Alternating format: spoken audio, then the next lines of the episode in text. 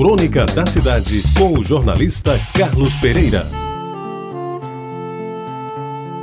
Amigos ouvintes da Tabajara, nos dias de hoje, num mundo marcado por tragédias, guerras, doenças incuráveis, preconceitos, ódios, ao que parece nem tudo está perdido. Em meio ao noticiário sobre crises, gente esfomeada, refugiados, uso de drogas, propinagem, assassinatos de mulheres e até de crianças indefesas, Alguma coisa que parece vir do céu consegue emergir da lama e do charco em que os povos se afundam. E é exatamente sobre essa exceção lamentável, que deveria ser regra geral, que voltei meus pensamentos na noite da quarta-feira, dia Nossa Senhora da Conceição, que foi transformado num meio feriado, com os carros correndo em busca das estradas, com as lojas e shoppings anunciando os melhores preços para as festas de Natal e aí por diante.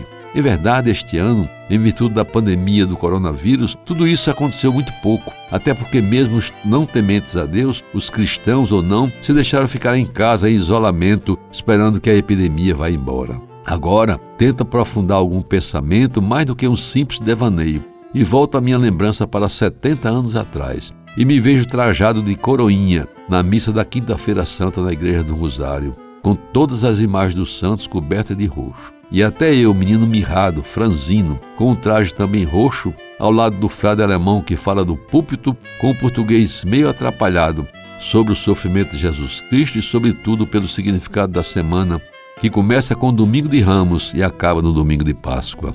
Pois bem, na Semana Santa deste emblemático 2021, Liguei a televisão e, ao invés de ouvir alguma coisa sobre as chagas de Cristo, observei que as mulheres seminuas, não tenho nada contra, estavam se rebolando ao som de músicas que não têm nada a ver com a Semana Santa. E me deu saudade de um tempo em que as rádios só tocavam músicas clássicas ou cânticos religiosos.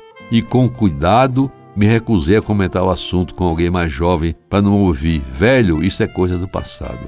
Ainda bem que de repente, trocando de canal, consegui parar numa entrevista em que um conhecido filósofo analisava os tempos de hoje, em que o celular reina e as redes sociais ditam a moda, fazem a narrativa e dominam a humanidade. E aos poucos, é até muito devagar, o terrível 2021 vai passando. Veio São João e que foi feito das festas juninas? Quase nenhuma fogueira e fogos, nem pensar. Esperei pela festa das neves, mas somente as novenas e com poucos fiéis na igreja aconteceram. Nem o fute nas calçadas da Rua Nova, nem os pavilhões, nem mesmo o cachorro-quente de nega, nada apareceu. Da festa do Rosário em outubro, nem notícia, e até a procissão da Penha foi cancelada.